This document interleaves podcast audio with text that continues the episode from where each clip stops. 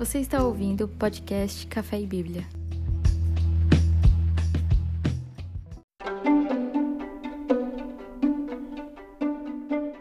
E hoje então, é, a gente já está no livro de Ezequiel, estamos finalizando já o livro de Ezequiel, mas hoje eu queria conversar, queria que a gente trocasse uma ideia sobre o livro de Provérbios, né?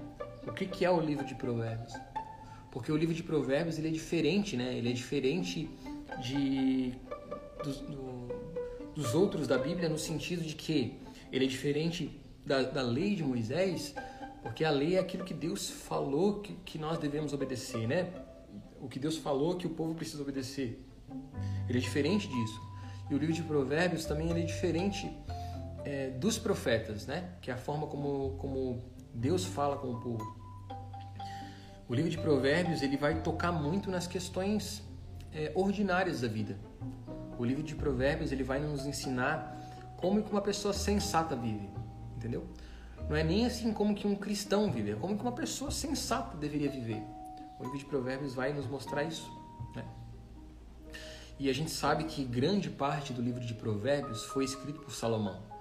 Salomão, quando Deus certo dia apareceu para ele em, uma, em, um sonho e Deus perguntou para ele o que, que ele queria. Ele já, né, Salomão já sabia que ele se tornaria rei em Israel e talvez movido aí por um temor, né, de herdar o trono de Davi.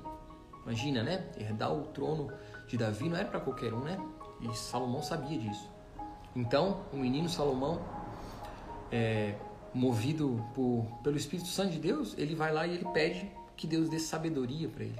Então, Deus encharca Salomão com sabedoria e ele começa então a governar é, Israel cheio da, da sabedoria de Deus. E a Bíblia vai dizer, né, a Escritura vai dizer que ele acumulou conhecimento sobre medicina, ciência, sobre plantas. Ele foi o homem mais sábio que já existiu, né? E ele acumulou muito conhecimento. Ele, ele era de fato assim um homem que tinha todas, as, ele conseguia solucionar enigmas e coisas de uma forma bem fácil, bem simples, porque ele tinha a sabedoria de Deus. E diferentemente do que a gente pensa, Sabedoria não é simplesmente informação, não é, não é eu saber muitas coisas, mas é o que eu faço com as coisas que eu sei. Isso é sabedoria. É, é saber lidar, é corresponder às informações que eu, que eu tenho, sabe? Ao conhecimento que eu tenho. A forma que eu correspondo. Isso que é sabedoria. E né, a gente tem um episódio bíblico muito conhecido também, né, que demonstra um pouco de como Salomão ele, ele tinha a sabedoria de fato refinada, né? Certo dia trouxeram é, duas mulheres que estavam brigando porque é, uma delas, elas tinham dois filhos, né, cada um tinha um filho, e uma delas deitou e dormiu em cima do filho e o filho acabou falecendo. E então ela pegou o filho da outra durante a noite e fingiu que era o dela e colocou o filho dela que tinha falecido no, na cama da outra mãe. E quando elas acordaram, então, a mãe viu lá o seu filho morto e ficou, né, apavorada, mas ela olhou e ela falou: Cara, esse aqui não é meu filho, esse aqui é o filho da outra. E ela tá com meu filho lá. E daí levaram essa questão para o rei, para Salomão. E Salomão então estava lá com a criança, uma mãe falando que era a mãe da criança, outra mãe falando que era a mãe da criança. E como que ele ia saber agora quem que era a mãe daquela, daquela criança? E olha só a sabedoria de Salomão. Ele fala assim: parte a criança em dois, dá um pedaço para cada uma. Deu, resolveu o problema. Então, a pessoa que era a mãe, a mulher que era a mãe realmente da criança, falou: Não, não, não, por favor, então deixa com ela, deixa que ela cuide. Entendeu? E isso revelou para Salomão que de fato aquela mulher que abriu mão da criança era a mãe da criança, sim, de fato. Então, ó a, ó a, a astúcia né, da sabedoria. O que a sabedoria faz? Então, sabedoria é a forma que nós correspondemos ao conhecimento que nós temos, né? É como nós correspondemos a isso.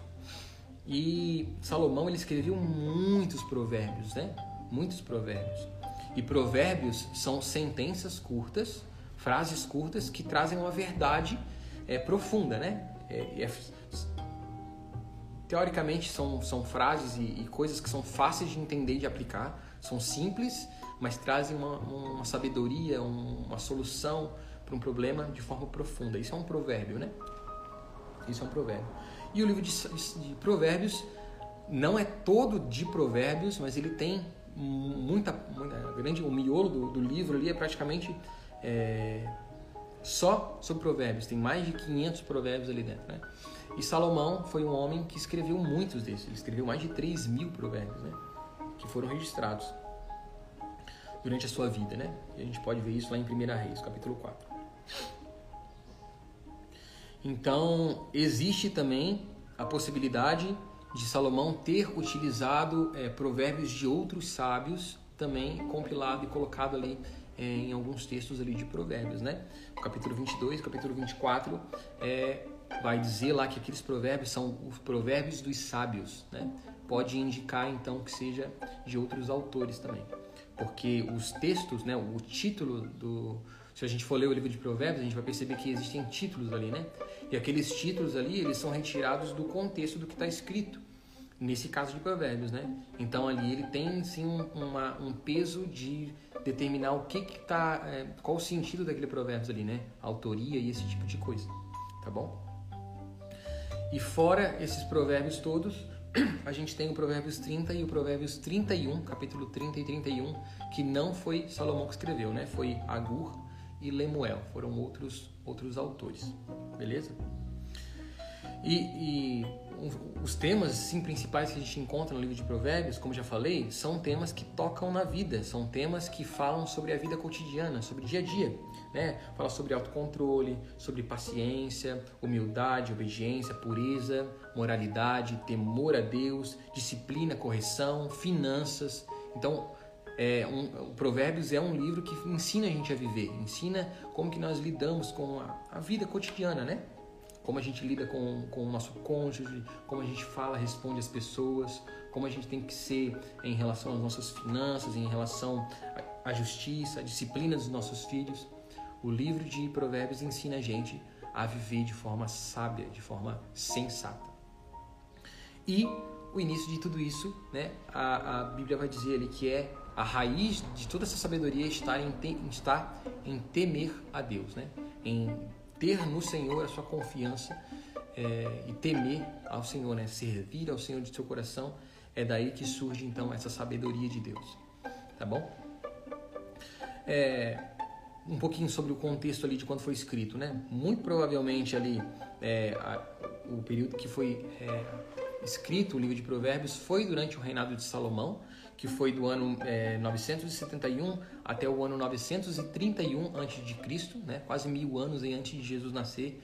Foi o período em que Salomão viveu e o período que ele escreveu, então foi compilado, né? foi escrito o livro de Provérbios, né? foram 40 anos do reinado de Salomão. E muito provavelmente, né, a gente sabe que Salomão, ele foi um homem que foi, né, ele temeu a Deus durante muito tempo da vida dele, ele foi um homem super sábio, ele foi um homem que conseguiu fazer com que Israel prosperasse. Imagina, o período de mais, é, de mais, mais prosperidade até hoje de Israel, o período que Israel mais prosperou, mais foi é, o reino poderoso, não foi quando Davi reinou, foi quando Salomão reinou. Engraçado isso, né?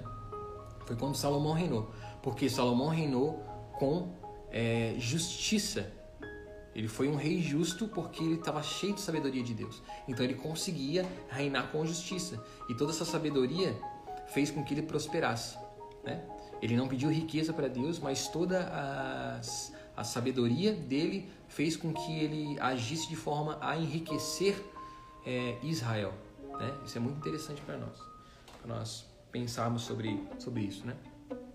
Então, o período de mais prosperidade de Israel foi quando Salomão reinou. É, Israel se tornou ali o reino mais visado, o reino mais próspero de todo aquele período, né? Ao ponto de, de vir de todos os cantos do mundo antigo pessoas para Israel para ver, né? Eles ouviam falar da glória de Salomão, eles ouviam falar da sabedoria daquele rei, daquele, daquele, daquele país eles ficavam impressionados, atônitos com tudo que eles ouviam. Eles vinham e traziam questões, traziam enigmas, traziam é, é, coisas difíceis de, de, né, de, se entender, traziam para Salomão para que ele pudesse é, interpretar para eles, para que eles pudessem, para que Salomão desse uma resposta para eles e ele respondia a todo mundo de forma tranquila, forma super de boa. Salomão respondia a todo mundo tranquilamente. Então, por isso, por causa da sabedoria que ele tinha, da forma justa que ele vivia, que, que iniciou do temor a Deus, que ele fez com que Israel prosperasse e passasse pelos seus anos de glória, seus anos dourados ali, né? Beleza? Então, provavelmente, o livro de Provérbios foi escrito por Salomão nesse período do reinado dele, antes dele se desviar, né? Antes do coração dele se endurecer. Porque se a gente for, for lembrar, se a gente for ler os livros, o livro de Reis, a gente vai lembrar que Salomão, né? No fim da vida dele, quando ele estava já idoso, ele é, construiu postes idólatras, né? Olha só que impressionante. Ele tinha sabedoria de Deus, mas ao mesmo tempo que ele tinha sabedoria de Deus, que ele fez tudo que ele fez, ele ainda foi manipulado e construiu vários, vários, vários altar, altares idólatras, construiu vários altares idólatras para os reis pagãos da época. Então, e ele, ele, fez isso, né? Ele fez isso movido pelas mulheres que ele tinha. Salomão teve mais de mil mulheres e dessas mil mulheres, centenas delas eram mulheres de outros povos que o povo Israel não podia se relacionar. Então a gente vê que já começou aí o problema de Salomão, né? Ele começou a se relacionar com mulheres que, não, que eles não podiam se relacionar. E essas mulheres, então, no fim da vida de Salomão, induziram ele é, ao erro e eles, elas manipularam ele a construir postes para os seus deuses. Gente, olha isso aqui, presta atenção numa coisa. Essa moto. Olha só como isso aqui é uma loucura. Ao ponto de Salomão construir um altar para Moloque. Moloque era um deus que recebia como oferta sacrifício de crianças. Olha que bizarro isso. É muito bizarro, cara. É muito, muito bizarro isso. Então, no fim da vida, ele construiu altares do, entre é, em todo Israel. Ele construiu altares é, para deuses pagãos.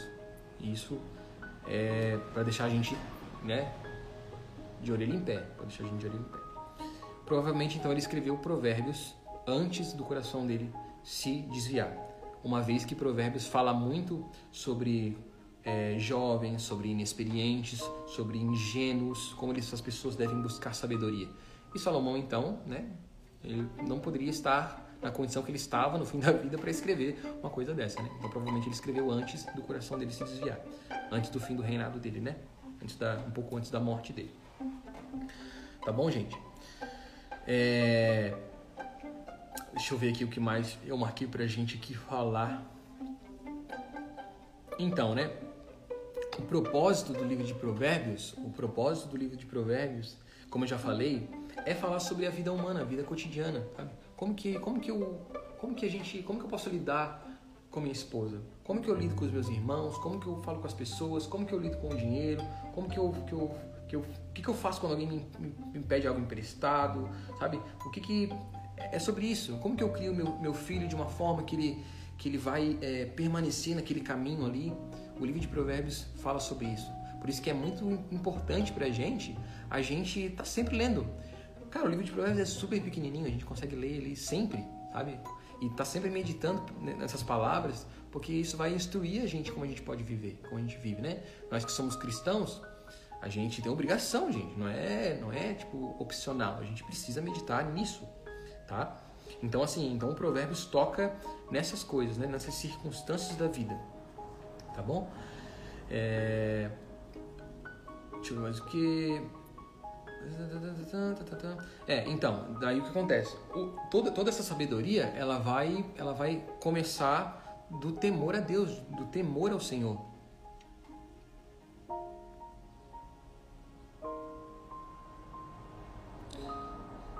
Do temor ao Senhor, né? Então, por que, que vai partir do temor ao Senhor? Aqui é uma, é uma coisa muito interessante que eu estava pensando esses dias. Sabedoria, o princípio da sabedoria é o temor ao Senhor. A gente muitas vezes não entende o que, que isso quer dizer, né? Tá, então, como assim? Não, não consigo entender. Vou explicar para vocês. O que, que é temer a Deus?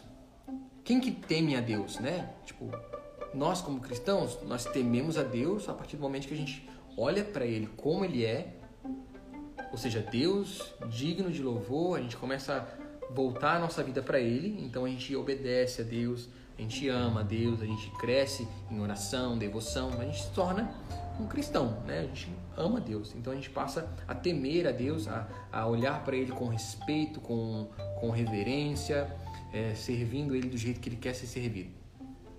E por consequência, a nossa vida vai ser uma vida de que a gente vai começar a trilhar o caminho do Senhor, a gente vai começar a andar é, de uma forma que Deus quer que nós andemos, né? Nós não vamos mais começar, voltar a andar é, nos caminhos que nós andávamos antes. Nós vamos ter a nossa vida transformada, porque agora nós amamos a Deus, nós tememos a Deus, nós tivemos o nosso coração é, transformado pelo Senhor.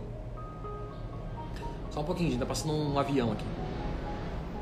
Moro perto do aeroporto, então sabe como é que é, né?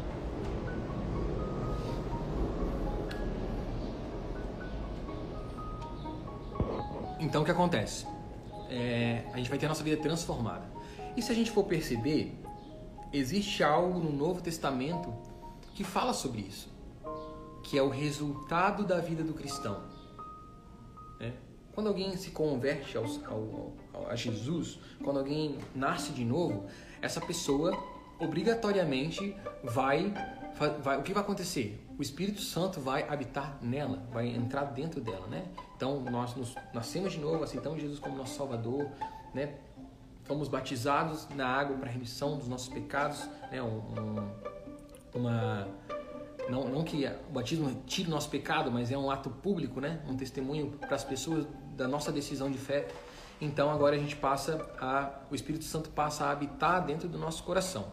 Beleza? Então se o Espírito Santo habita dentro de nós, o que, que vai acontecer? A gente, a nossa vida vai começar a dar frutos daquele Espírito que está habitando dentro de nós. Então a gente vai começar a ter algo chamado fruto do Espírito. Vocês estão comigo? Fruto do Espírito. Uma vez que o Espírito Santo habita em mim, agora eu começo a frutificar. Então, o que, que eu vou, o que, que eu vou começar a gerar em mim? Eu vou começar a ter controle da minha língua, eu vou começar a ter mansidão, eu vou começar a ter domínio próprio, eu vou começar a ser amável, a ser doce, entende? O fruto do Espírito vai começar a ser evidenciado na minha vida porque o Espírito Santo habita em mim. Então, eu vou começar a agir de forma sábia e sensata sábia e sensata. A minha vida vai ser uma vida agora é, nas minhas atitudes que vai demonstrar uma sabedoria de Deus, porque o fruto do Espírito habita em mim e esse é o resultado da minha vida. Por isso que Provérbios diz que o temor do Senhor é o princípio da sabedoria, porque nós tememos a Deus, temer a Deus e ter sabedoria de Deus é a mesma coisa que nascer de novo e ter fruto do Espírito, entendeu? Por exemplo, Provérbios Quer ver? Ó, um, um provérbios que fala sobre controle da língua. Controle da língua, né? O domínio próprio também, né? Pode ser o controle da língua, o domínio próprio, enfim. É um, é um fruto do Espírito. É um dos frutos do Espírito. Provérbios 10, 19 vai dizer o seguinte: Na multidão de palavras não falta transgressão, mas o que modera os seus lábios é prudente. Então, olha só, um provérbios falando sobre como é sensato como é prudente nós sabermos a hora de falar, sabermos como falar. Entende? E o fruto do Espírito diz o quê? Domínio próprio, controle da língua. Entendeu? Sobre mansidão. Mansidão também é um fruto do Espírito. E o que, que Provérbios fala sobre mansidão? Provérbios 15, versículo 1. A resposta branda desvia o furor, mas a palavra dura suscita a ira. Entende? Então, é tudo ligado, é tudo a mesma coisa. Temer a Deus ter sabedoria é o mesmo que você nascer de novo e se tornar um cristão. Você precisa obrigatoriamente frutificar e ter uma vida que testemunhe Jesus. Tá bom? Amém? Vocês estão comigo, gente? A irmã Maria comentou aqui. Deixa eu ver aqui teu comentário, Maria. Tem gente que diz que uma pessoa não tira a outra do caminho certo, mas eu acho que sim. Eu também acho que sim. Eu também acho que sim, porque inclusive Provérbios vai falar sobre companhias. Olha só, né? Provérbios ensina a gente sobre as nossas companhias, né? Tem um ditado popular que diz que, a, que as, as más companhias corrompem os bons costumes. Isso tem uma raiz bíblica, tem uma raiz na palavra de Deus, porque é verdade. Né? É verdade. Tem um, tem um livro, acho que é de Jonas Madureira, que diz que você é aquilo que você ama. Né? E, gente, é uma coisa humana, é uma coisa do ser humano.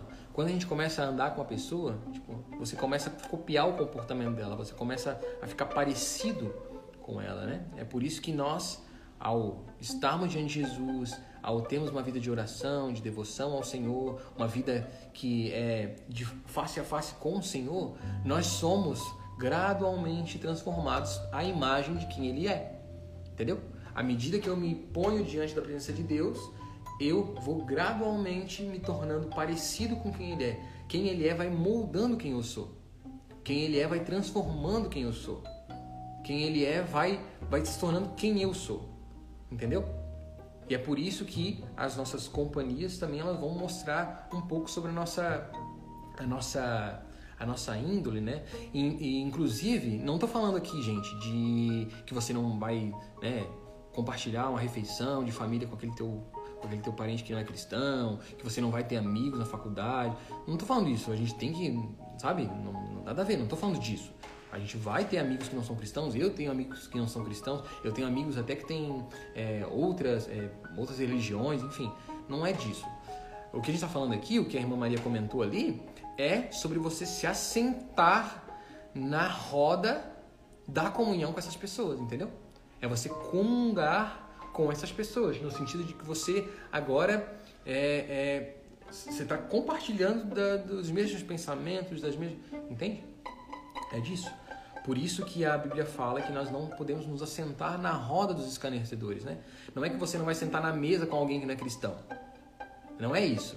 É que você não vai compartilhar e compactuar daquele tipo de atitude, daquele tipo de vida, entendeu? É disso que a gente está falando. Beleza?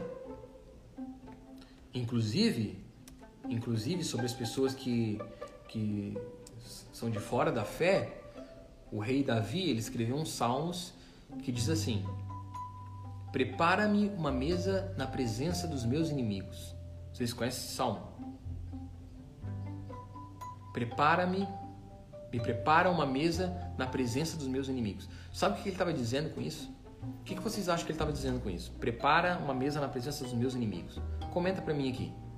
O que vocês acham que Davi estava querendo dizer quando ele disse: Prepara uma mesa na presença dos meus inimigos. Unge a minha cabeça e o meu cálice faz transbordar. O que vocês acham que ele estava querendo dizer? Será que ele estava falando assim?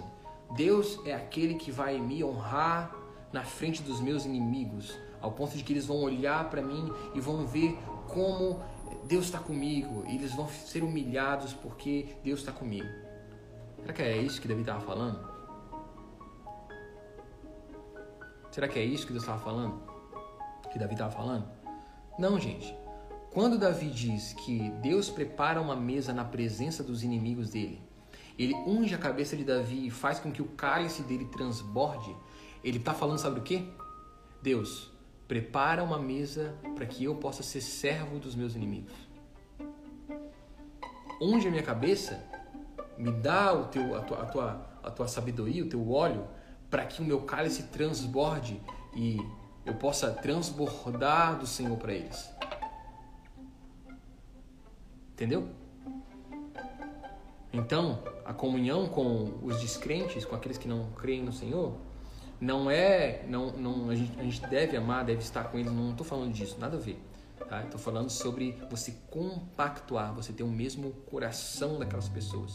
E se uma pessoa não está enraizada em Deus, ela vai sim enveredar por esses caminhos, tá bom? É por isso que a gente vê tanta gente, né, se perdendo, é, tantos cristãos, por exemplo, que vão fazer faculdades e tal, eles se perdem na universidade, né? Porque não tem o seu fundamento da fé bem alicerçado e lá na faculdade, meu amigo, lá é assim, é faca na caveira, entendeu? Se você é cristão lá, se você vai estudar psicologia, filosofia, esse tipo de coisa, cara, sabe? É, um, é, é uma, uma, ideologia muito forte. Então você precisa ter a sua, sua raiz profunda. Porque senão você começa a enveredar, enveredar e daqui a pouco você está sentado na mesa da comunhão com essas pessoas. Entendeu? Você está distorcendo toda a fé, todo o cristianismo, tudo aquilo que você crê por causa que você foi manipulado por aquelas pessoas. Né? Você foi enveredado por aqueles caminhos ali, né? Quantas experiências, quantos é, exemplos disso nós temos agora, agora recentemente, né? Tem dois cantores, três cantores, tem vários cantores aí, várias pessoas famosas, cristãos que eram cristãos, se diziam cristãos, e que, por estar ali sentado na mesa da comunhão com essas pessoas, enveredaram. Enveredaram, gente. Entende? Enveredaram. Não tiveram sabedoria do Senhor para lidar com essas questões. Tá bom? Então, gente, coisas que nós aprendemos com o livro de, de Provérbios. Aprendemos a como viver de forma sensata. O livro de Provérbios diz três coisas para nós. Diz muitas outras, na verdade, né? Mas frisei três coisas aqui que o livro de Provérbios fala para nós. O livro de Provérbios diz para nós: busque sabedoria, cuide das palavras, é, seja íntegro e honesto. Sabe? Então, é, por que, que a gente deve buscar sabedoria, né? Porque a sabedoria ela vai nos ajudar a tomar as melhores decisões na nossa vida, no nosso relacionamento, nas nossas finanças. A sabedoria se resume a como a gente age na vida, como a gente corresponde às informações que nós sabemos. Não é o excesso de informação, mas é o que nós fazemos com a informação que nós temos, como nós agimos. Agimos de forma sábia ou de forma é, insensata? Agimos de forma sensata ou de forma insensata? Isso que é sabedoria, tá bom? O poder da palavra, como a gente. Não o poder da palavra, aquele, aquele negócio que o pessoal fala de. de ficar. Né? De Ai, meu Deus, de lei da atração. Não tô falando disso, tá? O poder da palavra é que tem, tem uns que acreditam nisso. O poder da palavra que eu tô falando é, de fato, você saber falar. Por exemplo, gente, eu sou casado. Quem é casado aqui sabe. Cara, quando a outra pessoa tá alterada, se você vir, por mais que você tá certo, você, tá, você tem ali a, você é tem a razão naquele momento. Se você for áspero, falar uma coisa na hora errada, você vai inflamar mais. Você vai inflamar mais. Então, Provérbios fala sobre isso. Aprenda a usar as palavras. Por quê? Porque, olha só, a resposta branda desvia o furor. Cara, você pá, rapa a pessoa no meio. Se a pessoa teme a Deus, se ela é um, um, cristão de verdade, ela vai, ela vai perceber que você está sendo brando, que você está sendo manso, ela vai perceber, sabe, vai, vai, o Espírito Santo vai pingar na mente dela na hora. Cara, você está errado. Isso vai desviar o furor, né? Mas a palavra dura, ela vai suscitar a ira. Vai, vai, vai ficar cutucando a pessoa ali. Então ensina a gente sobre isso, né? Ó, Provérbios 16, 32. Olha só. Melhor é o longânimo do que o valente e o que domina o seu espírito do que o que toma uma cidade. Então aqui está mostrando a gente o que, que é, o que, que é, o que é ser forte. Será que é dominar o seu espírito, saber como agir, ou será que é conseguir conquistar uma cidade inteira com a sua força? Então, entendeu? Então, Provérbios ensina a gente sobre isso, cuidar das nossas palavras, né? Sobre integridade e honestidade, como nós vivemos de forma íntegra, honesta justa com os nossos relacionamentos pessoais, com os nossos relacionamentos profissionais. Tá bom? Amém, gente? Muito bom com vocês aqui, estar com vocês aqui. Última coisa que eu queria falar sobre Provérbios é que Provérbios, gente, como eu falei no início, Provérbios não é um livro de mandamentos. Tá bom? Essas palavras aqui não são mandamentos. Não são mandamentos. Se você desobedecer, você não está pecando, não. Se a gente desobedecer as palavras de provérbios, nós não estamos pecando. Assim, não estamos pecando é, no sentido que de, de, transgredir, de não, de não cumprir essas regras, né? A gente vai estar pecando porque a gente não está obedecendo a Deus, que Deus tem que obedecer a palavra deles, que é a palavra dele, né? Mas pelo fato de transgredir isso aqui, a gente não está pecando porque isso aqui não é um livro de regras. Isso aqui não é um livro de, de mandamentos, melhor dizendo. Provérbios é um livro de estatística. Estatística. Uma vez uma pessoa chegou para mim e falou assim: Pô, Bruno, né? Eu acho que é até um parente meu, uma tia minha, não lembro. A gente estava conversando e dela falou assim: Pô, mas a Bíblia fala lá que que a gente tem se a gente cria a criança no caminho que ela deve andar, ela nunca vai se desviar dele e tal. Mas, pô, ó, ó, o fulano de tal aí, sabe? Viveu a vida inteira desde criança na igreja e. E ó, ó o jeito que tá vivendo hoje, sabe? Ó, viveu lá com a mãe, com o pai, servindo na igreja e ó o jeito que tá vivendo. Daí eu falei para essa pessoa, mas cara, o livro de Provérbios, que é o livro que você está citando aí, que fala que a gente deve criar a criança no caminho que deve andar para que ela não se desvie dele, não, não é um livro de mandamentos. Ele não está falando que se você criar o teu filho no caminho que ele deve andar, ele não vai se desviar. É, uma, é mandamento de Deus, assim, é regra. Deus vai plantar ele ali, vai. Não é, cara. Não é. Porque se fosse assim, então não teria nenhum filho de pastor desviado. Não teria nenhum filho de crente desviado. Entendeu? Não teria. O livro de Provérbios é um livro de estatística.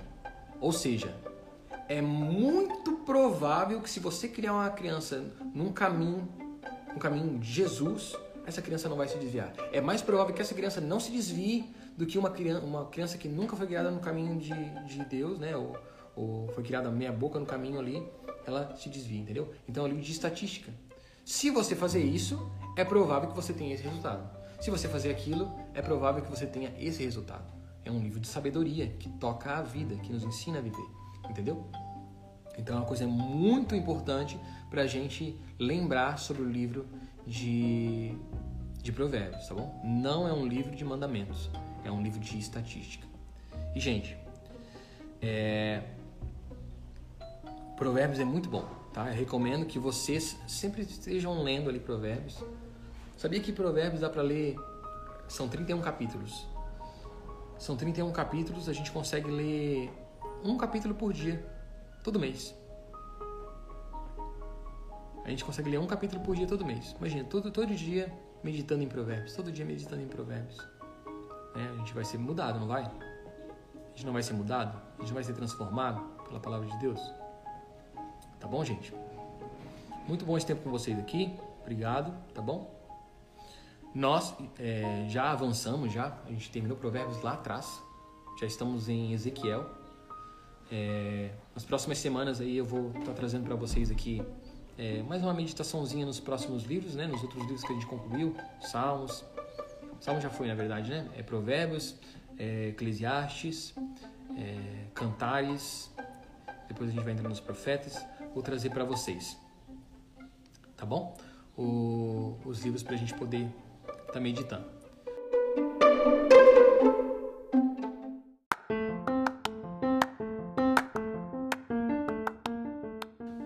obrigado para vocês que estiveram aqui. Espero que vocês tenham uma boa semana. Ah, deixa eu falar outra coisa.